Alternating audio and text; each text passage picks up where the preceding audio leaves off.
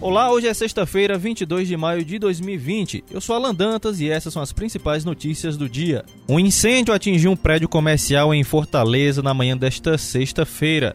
De acordo com o Corpo de Bombeiros, o imóvel localizado na Avenida Santos Dumont, na Aldeota, estava abandonado e materiais acumulados no interior ajudaram o fogo a se alastrar. Cinco viaturas do Corpo de Bombeiros foram acionadas, incluindo duas de combate a incêndio tanque de apoio, autoescada mecânica e viatura de coordenação.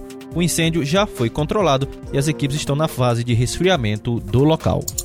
O governador Camilo Santana anunciou que chegaram na manhã desta sexta-feira 112 monitores multiparamétricos para reforçar o trabalho da rede pública de saúde no Ceará.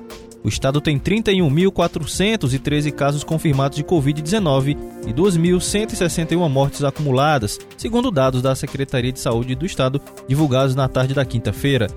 Camilo destacou que os monitores multiparamétricos são utilizados para monitorar sinais vitais do paciente, com acompanhamento dos parâmetros de oximetria, eletrocardiograma, respiração, pressão não invasiva e temperatura. Segundo o governador, estamos cada vez mais equipando a modernização de nossa rede de saúde para proteger e salvar vidas. Fecha aspas.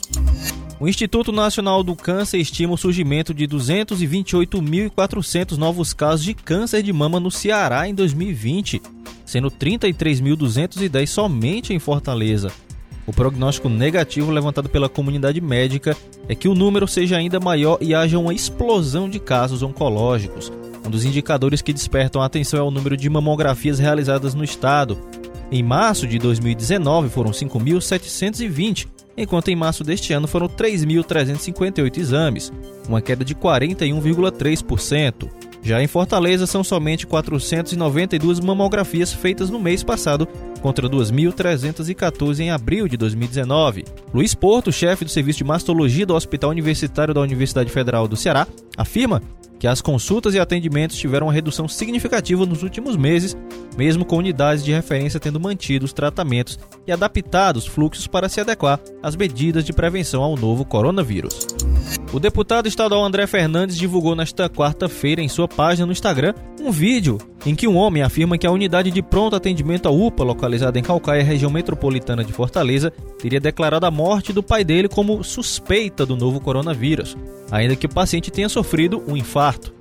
A prefeitura da cidade, em nota, disse que o paciente deu entrada na UPA com falta de ar, evoluindo para posterior parada cardiorrespiratória, que por questões sanitárias, o procedimento adotado deve ser o de considerar como possibilidade diagnóstica do novo coronavírus. No vídeo, o deputado aparece ao lado do filho da vítima, pede para que ele, identificado pelo parlamentar apenas como Adriano, explique acerca do ocorrido. Essa não é a primeira vez que o parlamentar se envolve em acusações acerca de supostas alterações em atestados de óbito.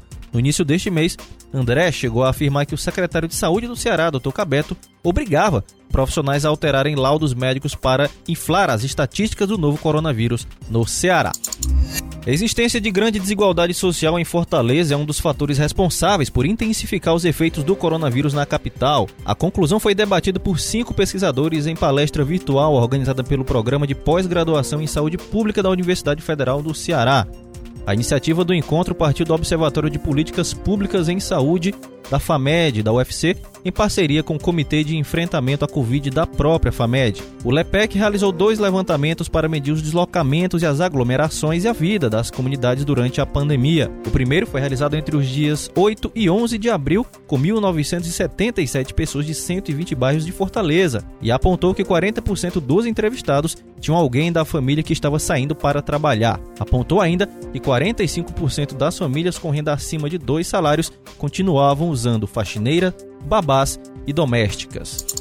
O governador Camilo Santana deverá apontar o reitor interino da Universidade Estadual do Ceará, UES, diante do término do mandato do então reitor Jackson Sampaio.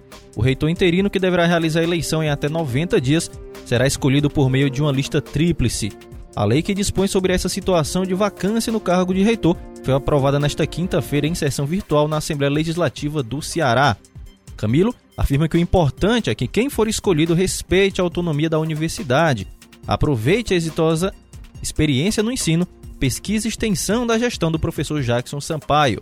A lista tríplice é composta por Vladimir Spinelli, graduado em administração, Josete de Oliveira Castelo Branco, graduado em pedagogia com habilitação em administração escolar, e João Arthur, professor assistente da Fundação da Universidade Estadual do Ceará. Realizada por videoconferência, a conversa entre o presidente Jair Bolsonaro e os governadores nesta quinta-feira foi positiva na avaliação da secretária da Fazenda do Estado, Fernanda Pacobaíba. No entanto, segundo o titular da Cefaz, o Estado ainda espera a sanção do projeto de ajuda financeira no valor de 125 bilhões de reais, que contempla repasses diretos e suspensão de dívidas. O documento só deve ser sancionado nesta sexta-feira.